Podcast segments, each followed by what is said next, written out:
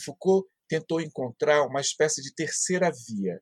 Nem, é claro, o discurso médico, biológico, né, psiquiátrico, e também não inteiramente o discurso psicanalítico. E essa, digamos assim, terceira via é pensar a sexualidade não como representação social, mas pensar a sexualidade como uma experiência historicamente situada, uma experiência que deve ser socialmente, historicamente comprometida, que deve ser compreendida historicamente, culturalmente, socialmente.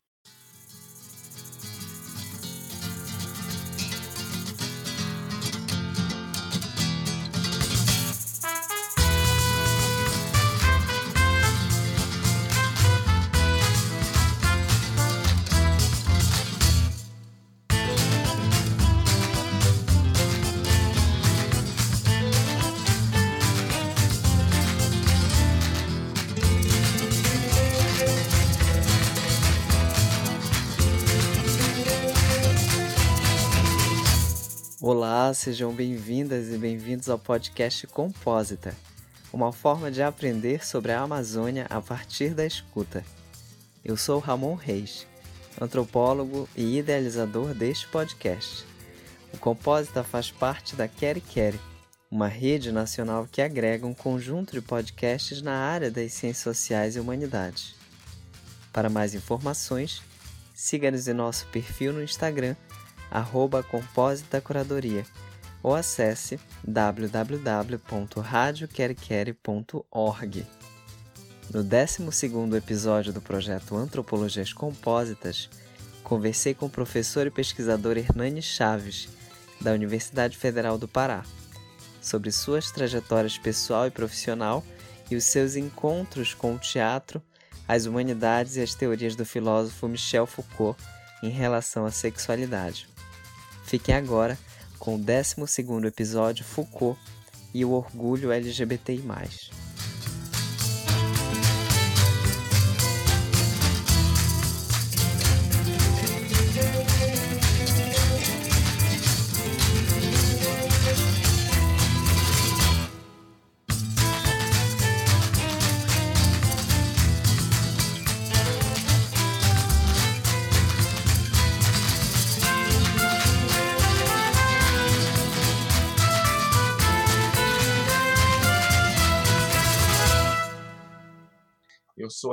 Chaves, assim é o nome da referência bibliográfica, mas o meu nome completo é Hernani Pinheiro Chaves. eu nasci em Soure, na Ilha do Marajó, aqui pertinho, quer dizer, né? E eu costumo dizer que eu que eu venho de uma de uma história, é, de uma família que eu chamaria assim de uma família é, próxima daquilo que se chama aristocracia rural, porém decadente. Né? é uma, mas tem aí uma, uma outra coisa. Na verdade, eu vou refazer o título né, inicial, de que é, digamos assim, uma aristocracia rural decadente, porém esclarecida. Quer dizer, no caso da minha família, o que é que eu estou dizendo com isso? Eu estou dizendo que o esclarecido significa justamente o papel da educação, o valor da educação, que sempre teve na minha casa, principalmente pelo fato da minha mãe ter sido professora a vida inteira, embora como ela tanto ela quanto meu pai de, de maneiras diferentes, eles participaram por meio das suas respectivas famílias dessas atividades econômicas que são até hoje importantes, mas que eram muito mais importantes há, há 50 anos atrás, né? Uhum. 60 anos atrás, que é de um lado a atividade da pesca de outro lado, a atividade da pecuária. Né? Do lado da minha mãe, a atividade da pesca, né? a família dela passa a ter vários, vários é, passa a ter as geleiras, os barcos de pesca, né?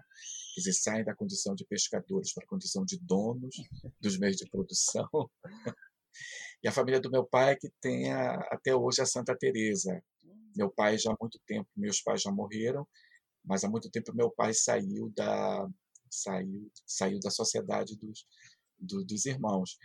Mas assim a minha a minha infância ela era dividida é, entre o, o verão o mês de julho na parte da minha família materna que que vem originalmente de Cachoeira do Arari, e que quando você vai para Sori pelo porto do Camará, quem vai para a Ilha do Marajó, para Sori, pois é, parte da família da minha mãe mora até hoje lá no porto e a outra parte um pouco mais para baixo, no Rio Camará, digamos assim, uns 20 minutos de remo, se você está a favor da maré.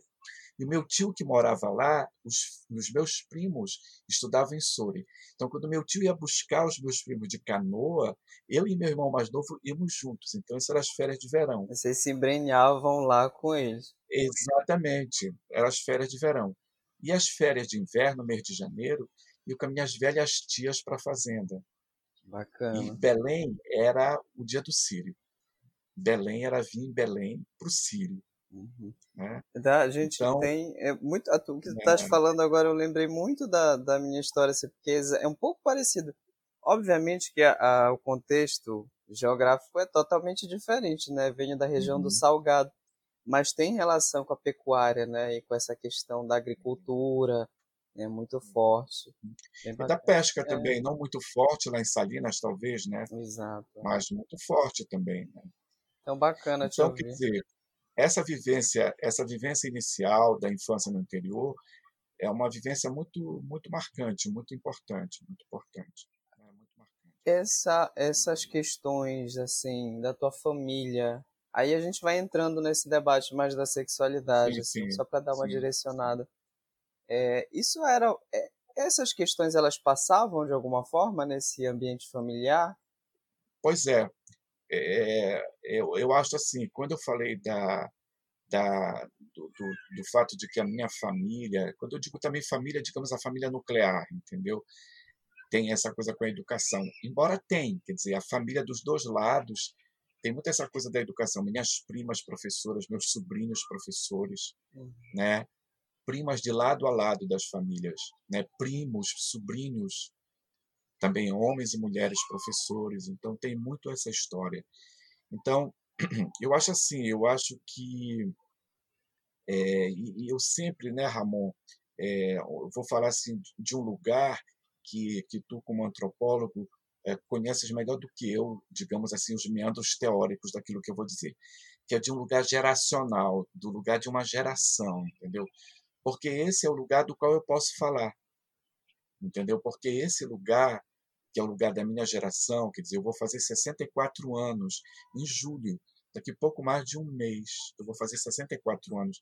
Então isso diz muito, entende? Primeiro, que eu não tenho medo de enfrentar o tempo, né? quer dizer, com todas as vicissitudes que tem o tempo, né? quer dizer, você chega na minha casa, tem aquele monte de remédio, né? Quanto mais você envelhece, mais você tem remédios. Mas é uma entende? coisa engraçada que está chamando a atenção, que a Cornélia é que te chama, que é essa coisa de durar no tempo, né? Como que Sim. várias coisas e objetos pessoais, eles duram no tempo, né? Exato, exatamente. Assim como as suas, experi as suas experiências, entendeu? É, por exemplo, ah, no, no, duas semanas atrás, no feriado do Corpus Christi, depois de um ano e cinco meses, eu fui para Sori, porque a gente tem a casa lá. A casa da família continua lá, entendeu? Então, eu, eu e meu irmão fomos para Sori, porque precisamos olhar a casa. Embora tenha uma pessoa que olha a casa, que mora na casa, mas enfim, né? Uhum. Temos que olhar a casa. Então, eu fiquei tão feliz, tão feliz. Eu adoro ir para Sori, entende? Quer dizer, apesar de tu saberes, muita gente sabe, da minha vida, o que a minha vida acadêmica me proporcionou em termos de vivências, em termos de viagens, em termos de sair de Belém, sair do Brasil, de morar em outros lugares, de conviver com outras culturas, entendeu? Mas eu adoro o Tensor, sabe? Eu, eu gosto demais de voltar lá. E eu acho assim que do ponto de vista propriamente da sexualidade, do ponto de vista da homossexualidade, é, é, eu acho que na minha família, de uma maneira geral, nunca teve nenhuma forma é, é, de, de, de, de, repressão, entendeu? É, se você me perguntar assim, mas por que tu achas que isso não, não teve? Eu acho que porque tinha esse valor da educação, eu acho que tinha a proteção da classe social, não vamos nos enganar, entendeu? Exato, exato. A gente vive no Brasil, então eu era protegido também pela, pela posição social da minha família. O próprio, pelo, próprio início. prestígio o início que, do a minha, movimento. que fato da minha mãe tinha, uhum. entendeu? A minha mãe alfabetizou e foi professora de milhares de crianças naquela cidade. O que não significa que não tivesse aquilo que a gente chama hoje o bullying. Claro que tinha. Ah, passei muito, né? pô. Os garotos da escola, dos garotos da escola, dos colegas da escola principalmente, né? Claro que tinha. Às vezes de pessoas adultas fora da minha casa que marcam muito, né? Quer dizer, por exemplo, é, no caminho da casa da minha avó, da minha avó da minha avó paterna, da família paterna, sempre no caminho, sabe? Muitas vezes tinha um menino que morava numa esquina, numa casa alta, o tempo todo eu passava, tempo todo, mulherzinha, feda, coisa toda fresca, o tempo todo. Então eu tinha um pavor de passar ali. Isso, isso de alguma forma encontra, te causou, é, né, te causa um estranhamento e uma, um, não sei se é trauma no teu caso, né? Para mim causa um pouco, causou até um certo Ah, momento. claro, claro, porque do meu ponto de vista o trauma, quer dizer, é, ele não é na hora, ele é depois, né? Uhum. Porque você pode até dizer, ah, eu não ligo para isso, mentira. Né? O, o, trauma vai fazendo um efeito a uhum. posteriori, um efeito depois. Exato. É claro que isso tem efeitos, é claro que isso tem. Ninguém está isento né, dessas situações traumáticas. Mas aí tem essas coisas engraçadas da vida, né? Porque essa pessoa que tem mais ou menos a minha idade, depois não teve outra possibilidade eh, de sobreviver senão sendo um mototaxista. Então eu chego e a pessoa é o mototaxista. Aí você tem um pouco a revanche, né?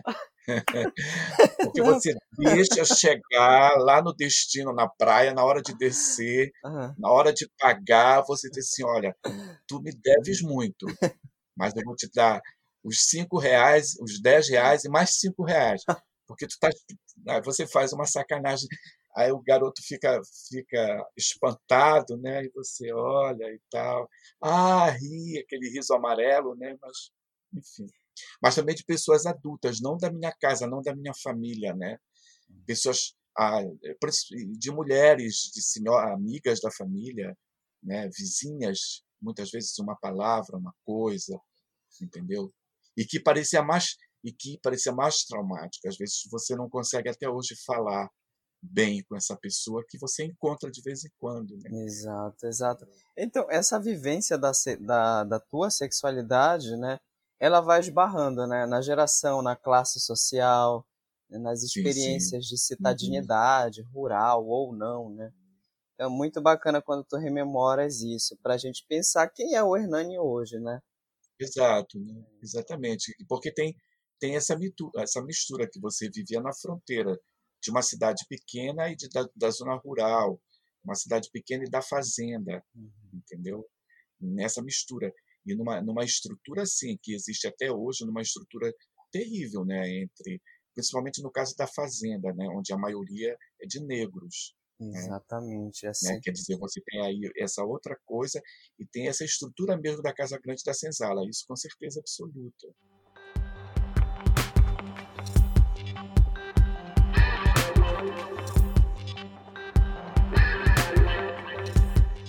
Eu vim definitivamente para Belém, quer dizer, estudar quando eu tinha 14 anos, quando eu, eu terminei o meu, chamava o ginásio lá em Soure, né?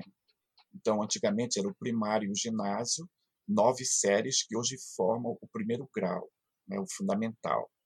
Essas nove séries do fundamental. Então, é, meus pais já tinham nessa época comprado uma casa aqui em Belém, na 1 de dezembro porque meus irmãos mais velhos, principalmente meu irmão mais velho, veio muito criança. Quer dizer, essa história da educação da minha família era uma coisa tão forte que quando meu irmão mais velho, que hoje tem 75 anos, terminou o primário, ele tinha 10 anos, 10 para 11 anos, e não tinha o ginásio ainda lá em Souri. Então ele, minha mãe mandou ele para Belém. Então ele morou com familiares, com madrinhas, com padrinhos. Isso foi uma experiência muito ruim porque ele era muito criança. Vocês, vocês são de uma família toda escolarizada? Toda escolarizada, uhum. sim. Mas só eu fui para o curso superior, mas todos os meus irmãos terminaram o ensino médio. Entendi. Então isso aconteceu. Então quando eu vim para cá já tinha a casa.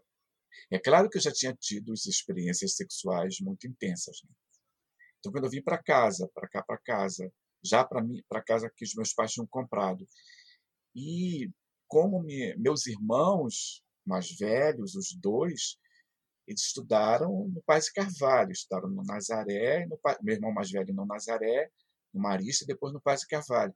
Meu irmão segundo no Paz Carvalho, mas minha mãe achava que eu era muito, muito, muito, muito criança, muito, enfim, né?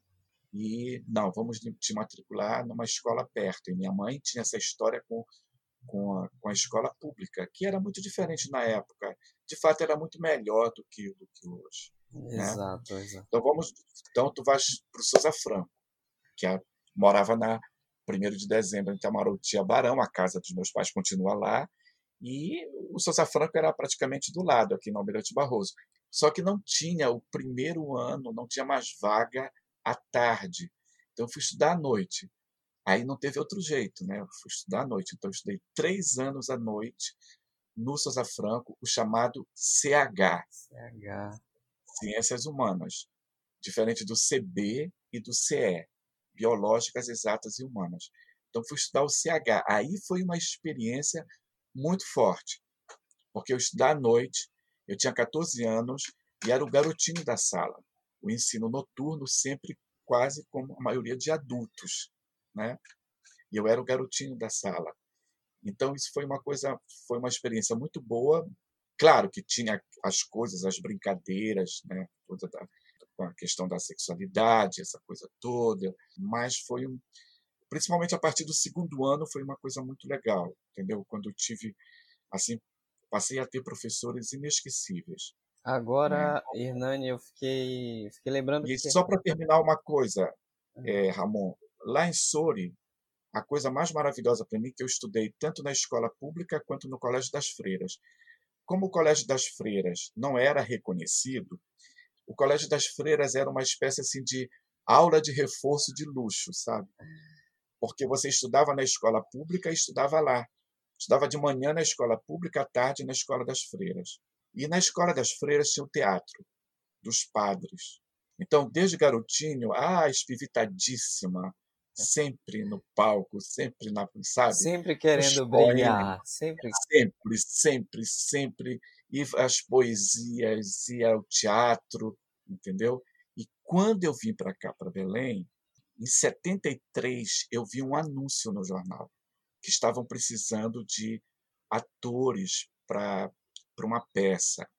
Em 73, eu tinha 15 para 16 anos. E aí eu faltei a aula para ir nessa prova que ia ter.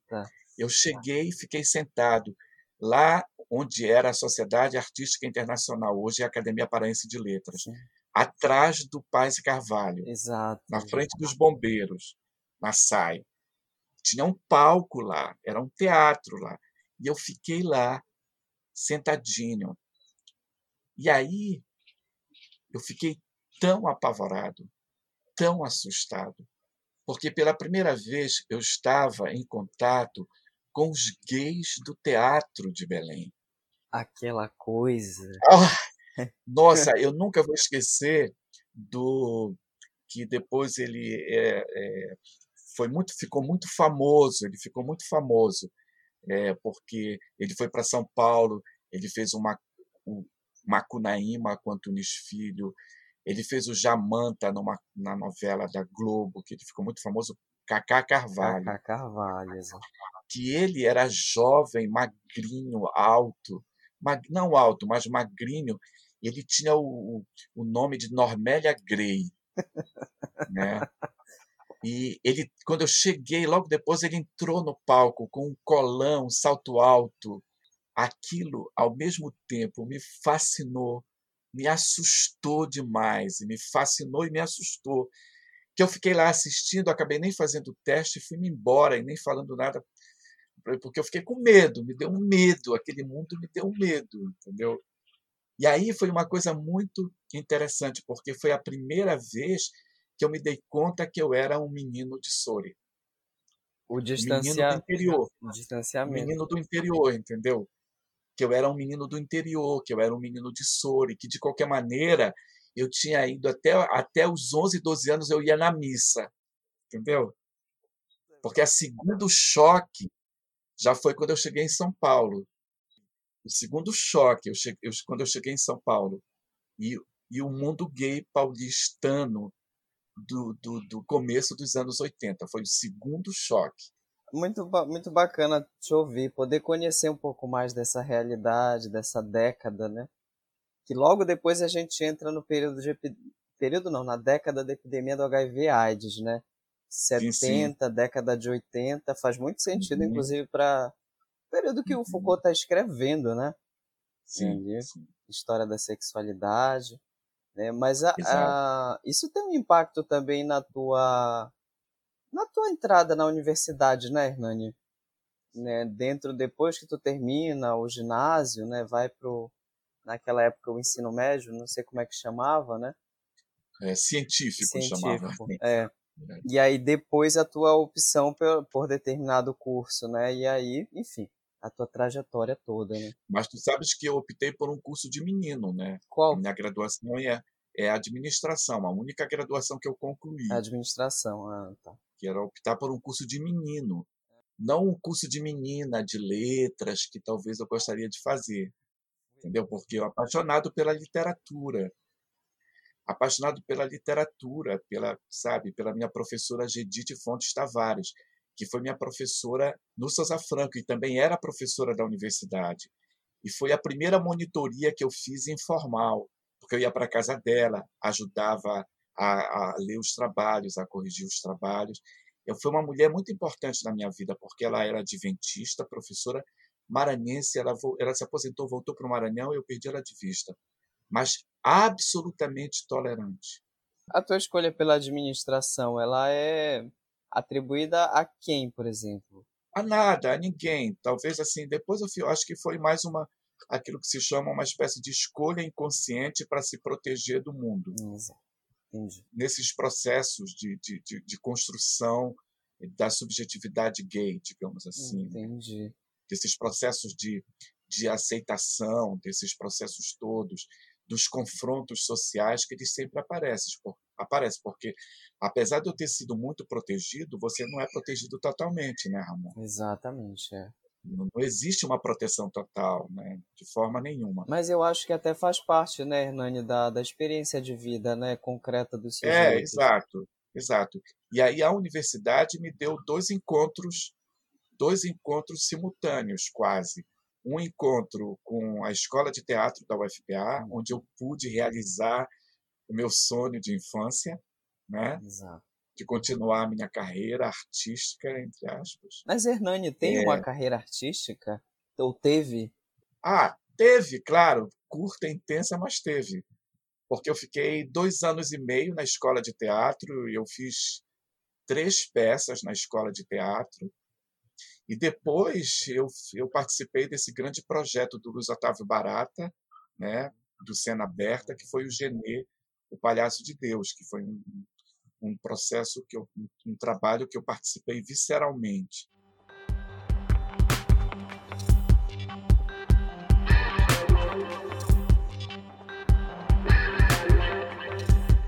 Aí tem os gays do teatro, já agora numa outra dimensão da minha vida, eu já já tinha 17, 18 anos, já tinha uma, uma estrada, né? Já, sassari, já, já sassaricava pela cidade. Já, já, já tinha uma estrada na vida gay, então isso foi muito legal também, porque é, já pude mais é, não, não ficar mais tão impactado.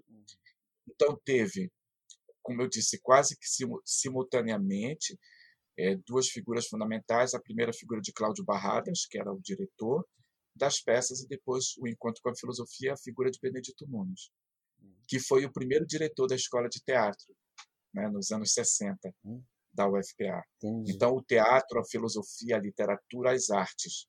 E aí isso me, é, me trouxe inteiramente para o campo das humanidades e num campo sempre interdisciplinar, entendeu?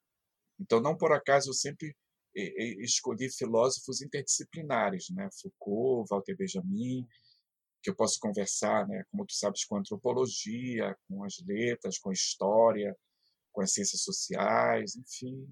Agora chegando mais especificamente na, na questão da academia, né, da produção teórica, né, Hernani enquanto um pesquisador, né, um pesquisador gay que tem um trânsito nacional, internacional, né? Como é que ele se vê né, dentro desse espaço, ocupando essa posição né, de um sujeito do conhecimento que vem, né, que tem uma trajetória lá de uma cidade do interior, uma, entre a fronteira campo-cidade, é, e que já lá tem uma, uma articulação com o teatro, tem uma vontade de fazer algo relacionado às artes, né, e que se encontra na cidade dentro de um mundo né, muito muito louco, né, muito cheio de coisas. E aí vai enveredar para o campo da pesquisa acadêmica. Como é que a gente consegue situar Hernani hoje, né, falar sobre isso dentro desse universo? Né? Pois é, aí entrou São Paulo, né? Hum. Aí entra São Paulo porque o que aconteceu comigo, diferente da trajetória da maioria dos professores universitários na, da, daqui do, da minha geração de Belém, primeiro você fazia o concurso para a universidade, você naquela época precisava ter apenas a graduação, você fazia o concurso e depois você fazia mestrado, etc. Eu fui o contrário. Eu terminei minha graduação em 78 Imediatamente, em 79, eu comecei a dar aula de ética no curso de administração da UNAMA, que antigamente era a CESEP. E aí, é, em, em 80, o coordenador do curso lá da UNAMA me chamou e disse: Olha, Hernani, a gente tem umas, umas bolsas aqui de pós-graduação, é, de mestrado. Eu acho que tu dá para coisa. Nunca vou esquecer a expressão que ele usou. Ele já morreu, é, foi um cara muito importante nesse sentido na minha vida. Eu falei para ele, tá, eu quero a bolsa, mas eu só quero se for para fazer um mestrado em filosofia. Aí ele disse assim, é, ah, você faz o que você quiser. E aí eu saí de lá correndo para a casa do professor Benedito Nunes. Disse, olha, tenho uma bolsa, quero fazer um mestrado em filosofia. E aí você, e aí eu, então eu preciso de ajuda, eu preciso fazer um projeto, eu preciso fazer uma coisa. Aí ele virou para mim e disse assim, olha, tenho tenho professor nosso professor Armando Avelar, que já morreu também, que está fazendo o mestrado na PUC de São Paulo. O Avelar foi o meu primeiro professor de filosofia, da disciplina Introdução à Filosofia, é, no, no, antigo ciclo básico. Né? É, eu lembro que eu era, eu, eu era monitor da disciplina, né? Que alguma, tinha aula sábado, tu não pode imaginar, era regime militar, terça, quinta e sábado, de 7 às 8 da manhã. E às vezes eu saía da, do Woodstock, da Neomar, que era a boate gay ali, é, passando ali na Bernardo Saião, dobrando as que vem da José Bonifácio, saía de manhã direto para minhas atividades de monitoria. Eita, mas era divertido, né, Hernani? Ah, era, era super divertido. E aí, entende? Quer dizer, aí Benedito Nunes diz assim para mim: eu acho que você vai gostar muito de Foucault. Que já tinha vindo aqui em Belém, que eu já tinha assistido às palestras, não tinha entendido nada, ele falou em francês, mas eu lembro que eu, sabia, eu só entendi três palavras: sexualité, pouvoir, vérité. Sexualidade, poder e verdade. E eu acho que aquilo ficou no meu, no meu inconsciente, aquilo ficou na minha cabeça, porque vinha de uma formação na filosofia muito clássica é, e você de repente está diante de um filósofo que fala de sexualidade. Que história é essa, né? Quer dizer, na, na verdade, a gente aqui em Belém, é, com essa visita do Foucault, é, eu, eu, eu agora posso avaliar melhor isso, né? A gente não sabia que a gente estava no centro do mundo, né? Naquele momento, no, no centro do mundo filosófico, no sentido que a gente estava num centro, a gente estava num lugar absolutamente inovador no campo da filosofia. A gente não tinha essa ideia. Entendeu? E depois a gente pode pensar no campo da filosofia e do gênero da sexualidade. Claro, claro, justamente a gente não sabia. Uhum. Porque a, gente, as coisas chegam muito atrasadas. Quer dizer, isso, quando Foucault veio aqui em 76, as feministas americanas iam começar a ler o primeiro volume da história da sexualidade, que mudou completamente. Elas podem fazer N críticas, entendeu? Mas se não tivesse a história da sexualidade 1, não tinha a teoria queer e não tinha a terceira onda do feminismo. Né? Exatamente. O Foucault ele veio, ele passou por onde aqui? Só para a gente tentar recuperar. O Foucault veio duas vezes a Belém. A primeira vez ele veio a passeio, em, em 73 é, ele passou por aqui em junho de 73. Ele foi, ele foi para Manaus, de Manaus veio para Belém. E ele foi recebido pelo cônsul honorário da França, que era o professor Machado Coelho, que era, é, era o pai das professoras da universidade, da professora Rosa Coelho Assis, da professora Célia Coelho Bassalo, que já faleceu, e eram muito amigos todos do professor Benedito. Então, era um filósofo, era Foucault, Machado Coelho convida o professor Benedito para um encontro com Foucault na casa dele. E o professor Benedito, que já conhecia a obra de Foucault, que escreveu o primeiro artigo sobre palavras e as, as palavras e as coisas no Brasil, foi do livro de Foucault, foi o professor Benedito Nunes, em 67. O livro foi publicado em 66. E aí, o professor Benedito conversa com Foucault, falam, e ele convida o Foucault para. Diz, assim, para o Foucault: na próxima vez que você vier ao Brasil, venha para cá para fazer uma conferência. E o Foucault levou absolutamente a sério o convite. Em 76, quando o Foucault veio, foi a última viagem do Foucault. O Foucault, nessa época, já estava marcado pelo SNI. Mas ele empinimou, como diz assim, né? né? encrenqueira, né? pinimosa. Disse, não, eu quero ir ao Brasil, eu quero ver se eles vão me prender. Era mais ou menos isso, né? E foi uma viagem organizada pela Aliança Francesa, e ele disse, eu, eu, ele pediu para incluir Belém nas conferências. Então ele veio em 76. A história da sexualidade 1 tinha sido publicado na França e ele falou sobre o livro. E aí, como é, o Foucault, o professor Benedito, sabendo é, desse que, que, que, o, que o Foucault já estava sendo muito vigiado, né, porque isso era 76. Sim, sim. Era plena ditadura, plena ditadura. militar. Né? Era governo de, de Médici para Geisel, em 76. Estava, acho que, saindo de um para outro. E o professor Benedito como que blindou o Foucault, entendeu? Então, ele não foi uma, não foi uma conferência pública para evitar que tivessem lá agentes infiltrados do SNI. Então, foi, foram conferências é, no pequeno auditório do Centro de Letras, que, que esse auditório não existe mais lá, né? claro, isso faz muito tempo.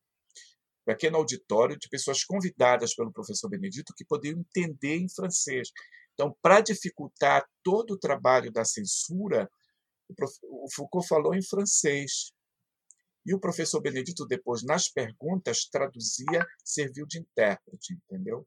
Então foi uma, uma, uma, uma história. E eu estava lá como é, o monitor, pegando as assinaturas das pessoas, né? sentadinho lá no final. É aí que eu estou dizendo assim, a gente estava sem saber no centro do mundo, né? Porque nesse mesmo momento, uma, uma jovenzinha estudante de filosofia nos Estados Unidos, chamada Judith Butler, estava lendo a história da sexualidade 1, entendeu? Pouco depois, né? Exato. E, e, e todas. Né? Hernani, assim, conversas de bastidores sempre acontecem na universidade, né? O que, que o Foucault comentava a respeito desse cenário aqui nosso, né? Assim, não exatamente acadêmico, mas o que que encantava o Foucault aqui? No Brasil, no Brasil. ou no, em Belém? No Brasil, no Brasil e em Belém. É, eu acho que assim de Belém ele ele tem uma ele é, ele escreve uma carta é, para o Daniel Defer, que, é o, que era o companheiro dele, né, da França, é um, um cartão postal em que ele, ele, ele fala com muita nostalgia de Belém. Eu acho que o Foucault, como em primeiro, né, o Foucault veio, veio a primeira vez que ele veio ao Brasil foi em 65, ele ficou 11 anos vindo ao Brasil. Então eu acho que ele passou de uma espécie assim do encantamento que todo estrangeiro tem pelo exótico, pelo pitoresco, pelo diferente, pelo outro, para uma, uma, uma para uma leitura mais, uma compreensão mais outra do Brasil, entendeu? Porque ele fez grandes amigos aqui. O principal dele foi Roberto Machado, que escreveu há quatro anos atrás um livro chamado Impressões de Michel Foucault, em que ele conta um pouco assim, né, é, essas diferentes perspectivas que o Foucault tinha do Brasil. É claro que o Foucault, como todo gay estrangeiro, ficou encantado com, com os nossos negros, com os nossos morenos, com os nossos garotos na praia, como todos nós ficamos, entendeu? Então ele ficou encantado. É claro que ele teve é, historinhas lá no Rio de Janeiro, né? Enfim, E, é, mas ele ficou assim cinco dias aqui em Belém. Mas ele foi no Bar do Parque, é lógico, né? É, com o diretor da Aliança Francesa, enfim, que era o centro, né? Então ele foi no lugar emblemático, né? Que era que era o Bar do Parque. Exato. Entende? Onde a vida pulsava, né? Onde a boemia. Exato, exatamente, exatamente. E nessa e nesse período a gente ensaiava uma peça que, que a escola de teatro era ali na Padre Prudêncio, do lado da onde era a faculdade de direito, ali perto do ali perto do Largo da Trindade. De lá a gente saía e ia para lá, pro, pro, ia para lá. E aí eu encontrei a Luiz Otávio Barata e ele falou assim: "Poxa, quem estava aqui era o Foucault". Olha só. Aí quando eu, eu cheguei já era um pouco tarde, ele já tinha ido do bar do parque. Bacana. Uh, a gente agora vai entrar em umas questões, eu acho que tu tens um domínio bem maior do que eu. Eu queria muito te ouvir falar sobre o conceito de sexualidade. A gente está falando de orgulho LGBTI+, são questões relacionadas à sexualidade, né? Uhum. que é um, uma, uma categoria de análise super importante para entender a obra do, do Foucault, as relações Sim. que ele estabeleceu. Ah, o que, que tu poderia falar para a gente, Hernani, a respeito de como que ele acionava esse conceito, como que ele produziu, né? Isso enquanto um conceito, né? Olha, hoje a gente pode, hoje a gente pode dizer que o interesse do Foucault sobre a, pela questão da sexualidade não é apenas um, não era apenas um interesse meramente teórico, né? Era alguma coisa que concernia muito a ele, muito a ele. É, o Foucault vinha de uma família super burguesa do interior da França, do pai cirurgião que queria que ele fosse médico. É, o Foucault teve muitos problemas de autoaceitação da homossexualidade. É, com 14 anos, ele estava na França ainda ocupada pelos alemães. A gente esquece certos detalhes, né? Entendeu? Então a gente precisa lembrar certos detalhes. O Foucault é ele nasceu em 1926. Né? Em 1926. Então, ele, é, em 1939, começa a Segunda Guerra Mundial. E a França, e Paris foi ocupada, e a França até 1944. É, no, no início da História da Sexualidade 1, ele conta um pouco dessa, dessa questão, ele contextualiza né, esse período, é. falando um pouco desse processo de uma ocupação urbana, mas também de uma deterioração de determinados espaços, né? De Exato, exatamente. Então você tem aí uma experiência muito forte, uma experiência muito marcante, né, para qualquer é, europeu daquela época, né? Então Foucault, é, quando ele vem, quando ele vem finalmente para Paris, ele vem para uma Paris ainda ocupada pelos alemães fazer uma espécie de exame do Enem da época, digamos assim, né? Fazer a, se preparar para entrar na universidade, entende? Uhum. Então ele teve uma vida muito é, as, a, os colegas, as, os, os, testemunhos, né? Muito uma pessoa ao mesmo tempo muito simpática, muito amável, mas ao mesmo tempo uma pessoa muito muito muito problemática. O próprio Roberto Machado, o livro do Roberto Machado sobre Foucault, não é um livro que endeusa Foucault como não, ele fala como o Foucault também era uma pessoa muito muito difícil, muito complicada, né? Então acho assim que que a questão da sexualidade era uma questão também que dizia muito para ele. Ele queria também encontrar respostas para ele também, não é? Toda a obra de Foucault, todo o pensamento de Foucault é atravessado pela questão da sexualidade. Então nós temos que entender o modo como como essa questão aparece dentro de um contexto do que de, de que é, você tinha é, na, na, naquele momento, vamos falar na França do pós-guerra, você tinha no, uma discussão enorme sobre a sexualidade, uma discussão enorme sobre o corpo. Foucault não é o primeiro. Quer dizer, a fenomenologia, a questão do corpo para a fenomenologia francesa era muito importante, né? Para Sartre, para Merleau-Ponty, a questão da sexualidade já estava muito presente neles, entende? Então, mas assim, a grande questão tinha de um lado, é claro, o conhecimento médico, psiquiátrico, biológico e aquele outro discurso que se apresentava como uma espécie de corte, de dissidência em relação ao discurso médico, psiquiátrico e biológico, que era justamente o discurso psicanalítico. Hoje em dia, a gente tem acesso aos textos de Foucault dos anos 50. Muitos textos do Foucault dos anos 50. E nós podemos, nesses textos dos anos 50, já situar a problemática da sexualidade no pensamento dele dentro dessa discussão, dentro dessa discussão. De uma discussão que é crítica sempre em relação aos dois lados. Então, o Foucault tentou encontrar uma espécie de terceira via. Nem, é claro, o discurso médico, biológico, né, psiquiátrico, e também não inteiramente o discurso psicanalítico. E essa, digamos assim, terceira via é pensar a sexualidade não como representação social, mas pensar a sexualidade como uma experiência historicamente situada, uma experiência que deve ser socialmente, historicamente comprometida, que deve ser compreendida historicamente, culturalmente, socialmente. E aí, é claro, ele também não é o primeiro a dizer isso, né? Historiadores antes dele, antropólogos antes dele, tudo isso. Eu acho uma. O que tu estás falando aí é, é uma coisa na antropologia, na antropologia urbana, que aparece muito, não exatamente, obviamente, em diálogo com o Foucault, mas que o Foucault faz como crítica à escola de Chicago, por exemplo, dentro Sim. dessa ideia de representação, né? Da questão da moralidade, do desvio, né? Então, só para as pessoas uhum. que vão nos ouvir entenderem como que ele está articulando é. esse debate da sexualidade, que é uma coisa que aparece na obra dele como um dispositivo, né, Hernani? Exatamente. O Foucault tem uma, uma relação, digamos assim, de distância crítica em relação ao Goffman, por exemplo.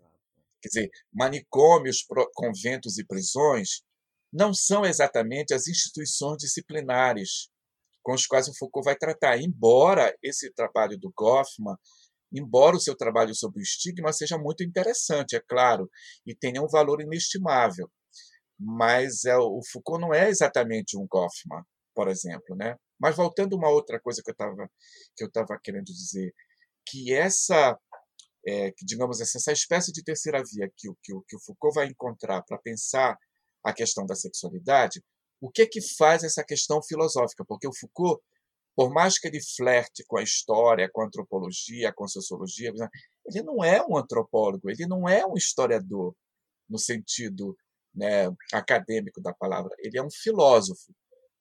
E o que é que a sexualidade, como é que a sexualidade é uma por que a sexualidade é uma questão filosófica. Aí que eu acho que é a singularidade do, do, do trabalho do Foucault, e é isso que torna o pensamento do Foucault sobre a questão da sexualidade um pensamento sempre necessário e presente. Por quê?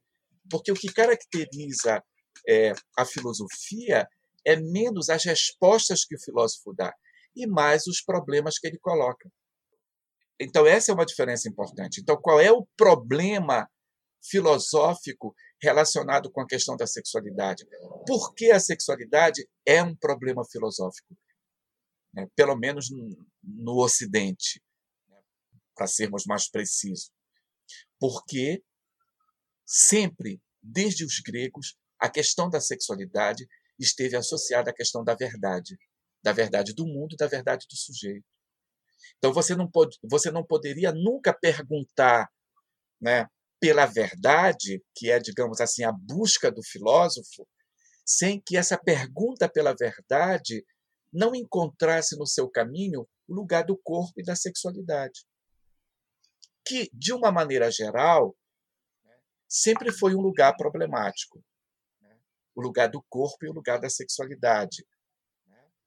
Que gera né, de todo modo, um certo dualismo entre o corpo e a razão, entre o corpo e a alma, né, que gera, de, de todo modo, um, lugar é, perigoso do corpo, que às vezes que às vezes significa uma desqualificação do corpo é, em nome do, da razão, em nome, entende? Então, quer dizer, a questão da verdade e a questão da sexualidade sempre estiveram juntas e continuam juntas até hoje. Se não fosse por isso, nós não, nós não nos interessaríamos em saber como a outra pessoa transa, quem é. Por que essa pergunta quem é você passa necessariamente pelo reconhecimento de uma certa sexualidade. Por que isso é tão importante? Por que, nós, por que eu não posso ser só o Hernani o Ramon ser só o Ramon? Por que, que é exigido de nós que nós digamos e nos reconheçamos como como gays, como sei lá, como enfim. Por que, que a sexualidade ela é tão determinante para a verdade tanto do sujeito quanto das relações do sujeito com os outros sujeitos e com o mundo? Essa é a questão filosófica. E aí é que está a contribuição do Foucault. Então, o Foucault, para mim, ele tem que ser lido não porque você vai encontrar lá respostas definitivas, não é? as, as respostas verdadeiras, mas porque você vai encontrar na sua obra problemas que continuam sendo problemas. E que o nosso esforço hoje é tentar pensar a partir desses problemas e propor respostas que ele não pôde dar, porque ele viveu numa outra época, ou que ele deu e que você aceita ou não parcialmente. No teu no livro que tu escreveste, o Verdade Cínica, tem essa esse jogo do, da jocosidade com relação ao regime discursivo, uh, que é um, um dos debates uh, do Foucault relacionados à sexualidade, né? Isso que está acabando de chamar atenção, na verdade, né, Hernani? Então, como que dentro desse regime discursivo, sujeitos, por exemplo, como travestis e transexuais, em determinados momentos vão usar da corporalidade como uma jocosidade mesmo, né? Nesse Exato, sistema. Exatamente, né? Quer dizer, o Didier Ribon tem essa famosa tese que ele que é uma tese que decorre da leitura dele do Foucault, que é a ideia de que não é, é que, é, que, é, que é a reversão da injúria, né? Aquilo que é injurioso é revertido, né? Eu dou sempre um exemplo muito muito é, um exemplo, digamos assim, muito aparentemente vulgar, mas muito comum, né? A bicha está passando na frente de uma de uma construção. é, de, de, uma construção e todos ah, viado, aí a bicha olha é né? Mas olha desse tamaninho a tua mala. Quer dizer você devolve. Você diz, ah, eu sou viado mesmo né? Eu sou gay e daí? E daí? Pior é tu que tem uma mala desse tamaninho você, entende? Você desmonta completamente, não é? Sabe? Você reverte, você inverte, você transforma a injúria numa arma poderosa, né? Porque você precisa continuar caminhando, né? Continuar vivendo. Agora tem dois pontos que eu acho que são interessantes para a gente pensar nesse debate mais contemporâneo agora, Hernani. É, uhum com relação à, à crítica que as feministas fazem a, ao Foucault, né? Assim, o que que tu traria para gente, para a gente poder refletir a esse respeito, né? Olha, eu acho que tem, tem assim, a relação, primeiro com as feministas, né? Em primeiro lugar, porque eh, quando a gente fala nisso, a gente fala primeiro assim, é, o, o, impacto do Foucault no feminismo americano. Né? Isso é uma coisa muito importante. É, para a gente entender bem o que, o que, o que o tipo de crítica que elas fazem, que elas fazem, nós temos que entender as suas filiações teóricas. Então, por exemplo, as, as feministas dos anos. Tem um livro maravilhoso sobre isso. É, é o livro da, da, da Margaret McLaren. É, chama Foucault, Feminismo e Subjetividade. Esse livro ele é um estudo, é um estudo do, do, do Foucault entre as feministas americanas. Então ele é um livro muito muito interessante por isso, porque ele faz uma espécie de radiografia das diferentes posições, entende? Quer dizer, se você está muito numa posição muito marxista, por exemplo, você vai ter uma posição. Se você tá, vai estar tá numa posição chamada pós-estruturalista, você vai estar tá numa outra posição. Entendi. Então, acho que que para mim, é claro, eu acho que tem muitas críticas que são críticas que são muito rápidas, que não são pertinentes, porque também tem um problema, um problema é quando você lê um, um autor numa outra língua. Existem vários trabalhos é, que, que, que mostram como algumas, alguns problemas de leitura das feministas americanas são decorrentes de erros de tradução, inclusive da própria Judith Butler. Por exemplo, o André Duarte, que é um professor da Universidade Federal do Paraná, que na filosofia foi um cara pioneiro a estudar Judith Butler, ele tem um artigo em que é um artigo onde ele discute as críticas que, que Butler fez é, a, a análise que Foucault faz de, do artigo de Foucault sobre Herculine Barban, né, hermafrodita do século XVII. A Butler faz uma crítica, desde problemas do gênero, à, à, à ideia do Foucault. E o, o André mostra é, o quanto o problema, um dos problemas da crítica de Butler é o uso de uma tradução com problemas. Então, quer dizer, do ponto de vista da pesquisa acadêmica, esse é um, essa, esse é um problema relevante principalmente na filosofia. Eu sou de uma geração que, se você não lê a língua, a língua original do filósofo, você está ferrado. Você não, você não tinha reconhecimento, entendeu? Inclusive no... Mas isso já passou, né? Por isso que eu fui para a Alemanha, porque tinha que aprender aquela língua. No próprio trabalho mesmo da tra... na própria tradução do, do livro da, da Butler é totalmente equivocada.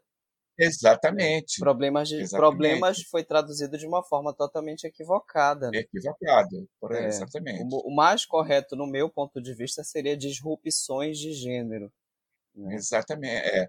Os alemães traduzem o mal-estar no gênero. Uhum. É muito engraçado. É. Então são situações assim que a gente encontra mesmo que, que a gente fica uhum. meio assim. Será? Mas eu acho assim, né? Por exemplo, é, é, é, Wittig, Laurentiis, todas essas grandes damas né, da, da, da do feminismo é, americano que fazem críticas a Foucault, absorvem alguns aspectos, e que eu acho que isso é um processo, é, digamos assim, é, rotineiro. Essa é a rotina do pensamento. Né? Você se apropria, você faz críticas, etc, etc. E agora, para a gente entender essas críticas, é aí que está a minha questão quando eu vou. É, quando eu estou em bancas, que felizmente, depois que eu saí do PPGA, eu não sou mais convidado para as bancas das áreas das. Raramente, o que é bom, porque eu sempre fico. Né, eu sempre tenho o meu lado também muito.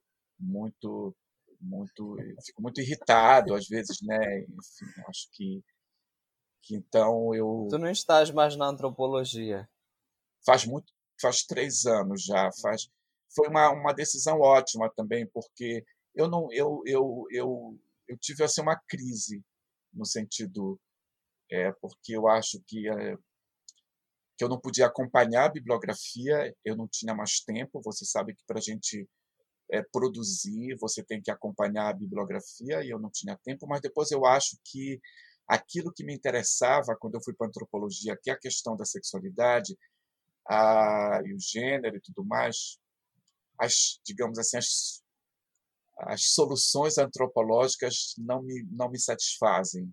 Entendeu? Então eu disse, não, eu, né, meus, meus orientandos não podem falar de psicologia, não podem falar de psicanálise, não podem falar. É, então, então, então, não tenho muito lugar para estar aqui, entendeu? Mas, mas isso não é, mas eu aprendi demais, é claro aprendi demais. Mas eu acho, por exemplo, que que tem uma é sempre uma empolgação muito grande, né? Então se consome teorias muito de uma forma muito rápida no campo das ciências sociais em geral, né? É, é, e a gente na filosofia é, é, é muito diferente, né? Porque é, eu acho que eu posso, se eu viver mais 10 anos, eu vou continuar sempre estudando Foucault, porque tem tanta coisa que eu não entendo, tanta coisa, apesar de estudar há 40 anos esse autor, tem muitas coisas que eu não sei, que eu não entendo, que eu quero entender melhor. Enquanto que no campo das ciências sociais você é muito é muito sugado pela novidade, você quer é, muito sugado pelo que tem que entender. E eu acho também que vocês vocês não deixam espaço para nada. Se muda uma bandeirinha do açaí de vermelho para verde, tem um antropólogo lá na porta querendo saber das pessoas porque mudou. É uma vontade de verdade terrível, uhum. sabe? Parece que nada pode ficar sem ser estudado. Uhum. Né? Nada pode ficar sem uma explicação. Às vezes eu acho que tem uma, uma coisa meio. Yeah. Né, um espírito obsessor.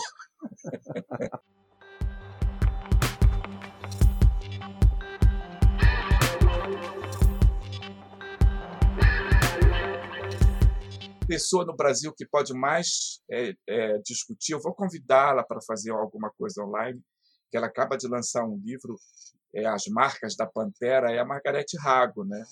Aquela que mais conhece o debate sobre as feministas e Foucault, né? E aquela que conhece bem os prós e os contra e que pode assim se posicionar muito bem. Mas eu mas é um debate muito interessante. Muito, e, a gente, legal. e a gente vai aqui um pouco meio que caminhando para o final, mas eu tenho, eu acho que mais duas questões para te fazer, que é um pouco para te contar para a gente sobre a tua trajetória na Alemanha, né? Para falar um pouco né, sobre as tuas andanças por lá, e depois eu engato uma outra questão, tá bom? Tá bom. Antes de ir para a Alemanha, eu queria dizer o meu segundo choque em São Paulo, uma sauna. Ah. Um choque mas qual foi essa? Uma sauna. Tu lembras? É? Tu lembras da sauna? Claro, era super famosa, a Four Friends, lá na Vila Mariana. Lá na Morgado Mateus. O meu choque foi Bem... a Chili Pepper.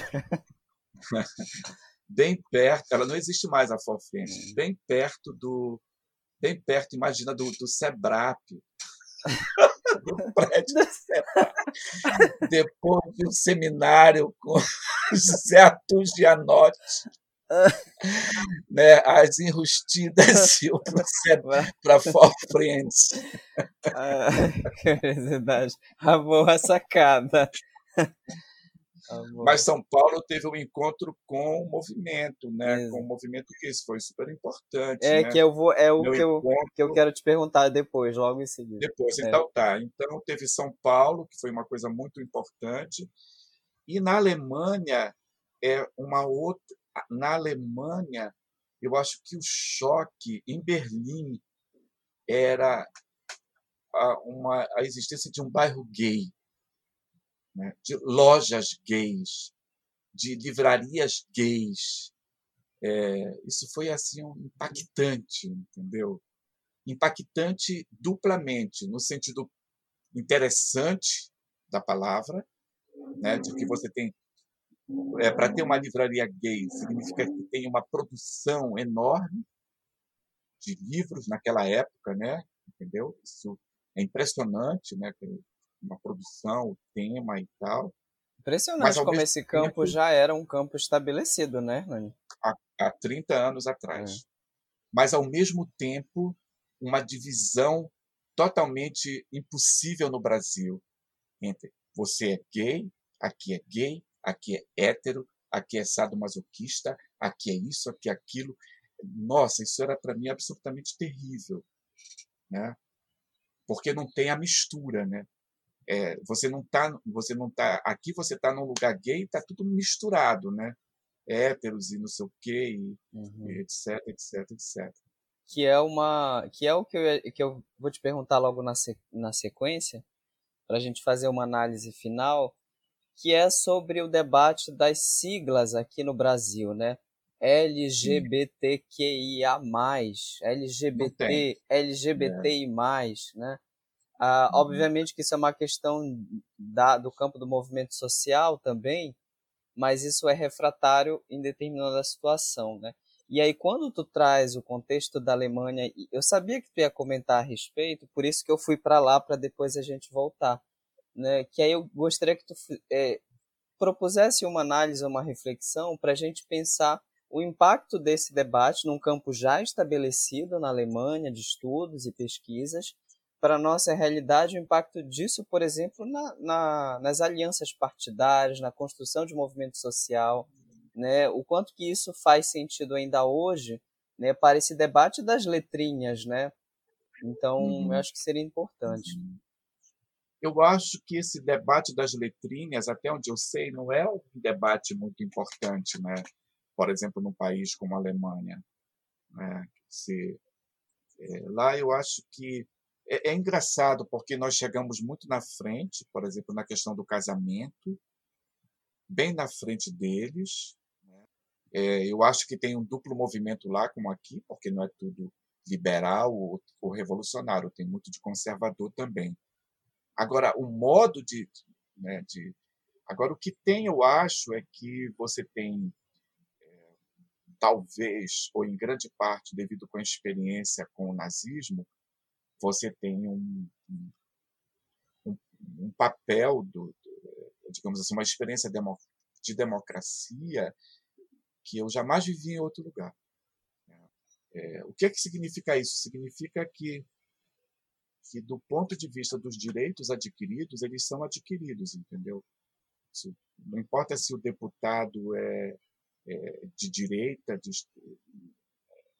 não tem. Não, Independe. É, né? Independe disso. Uhum. Sabe? Independe disso.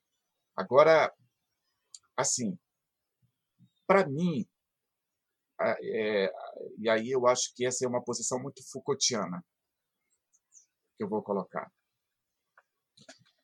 Eu creio que nós que nós não podemos ficar no debate jurídico, no debate das leis, da garantia de direitos legais, das garantias de direitos do ponto de vista da lei.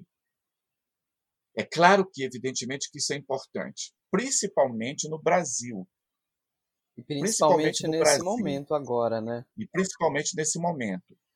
Então, não estou negando isso, de jeito nenhum, entendeu? Por quê? Porque nós precisamos sempre, sempre, sempre, sempre, é, justamente por uma pela nossa própria história, ter sempre ter leis. Então, são as proteções para tudo, para a criança, para os velhos, para uma série de coisas, é para nós também. Precisamos ser protegidos legalmente. Então, acho que acho que isso é, digamos assim, uma bandeira do movimento que é absolutamente imprescindível e necessária. Agora, nós não podemos esquecer, por outro lado, que tem um outro aspecto que é um aspecto extremamente importante. Entende? É que se por um lado é legal garantir aqueles que querem casar que casem, que isso seja um direito, que seja legal e importante que aqueles que quiserem adotar uma criança que tenham esse direito, isso é absolutamente fundamental. É fundamental também que a gente não repita no cotidiano, na vida mais comum, na vida mais rotineira, na vida do casamento que a gente pode ter, da relação que a gente tem, pode ter, os padrões heterossexuais, porque fica aí um, uma contradição enorme, né, Ramon? Sim, sim. Você vai para a rua brigar por direitos, né? E dentro da sua casa, na sua vida, com o seu companheiro, com a sua companheira, como se for, etc., você reproduz o tempo todo um mundo heterossexual, as leis e as regras e as normas da heterossexualidade. E, principalmente, né, a, a grande invenção né, que, que começa lá na, na passagem do, da antiguidade para o cristianismo, que é essa invenção do casal, né, da figura do casal. Que aí eu acho que é o mais absolutamente terrível. Então eu não vejo, sinceramente falando, muita muito avanço se você consegue muitas leis de proteção, se você se existe uma, uma lei que criminaliza a homofobia, e quando você luta contra a homofobia, você luta com uma certa escala valorativa, e na sua vida pessoal, na sua vida rotineira, na sua vida comum, você reproduz na mesma intensidade e na mesma força alguns elementos dessa escala valorativa que estão na base da homofobia.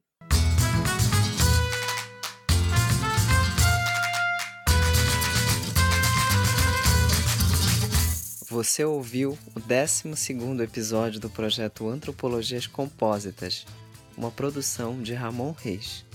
As vinhetas que compõem o episódio são de Purple Planet Music, podcast Compósita, uma forma de aprender sobre a Amazônia a partir da escuta.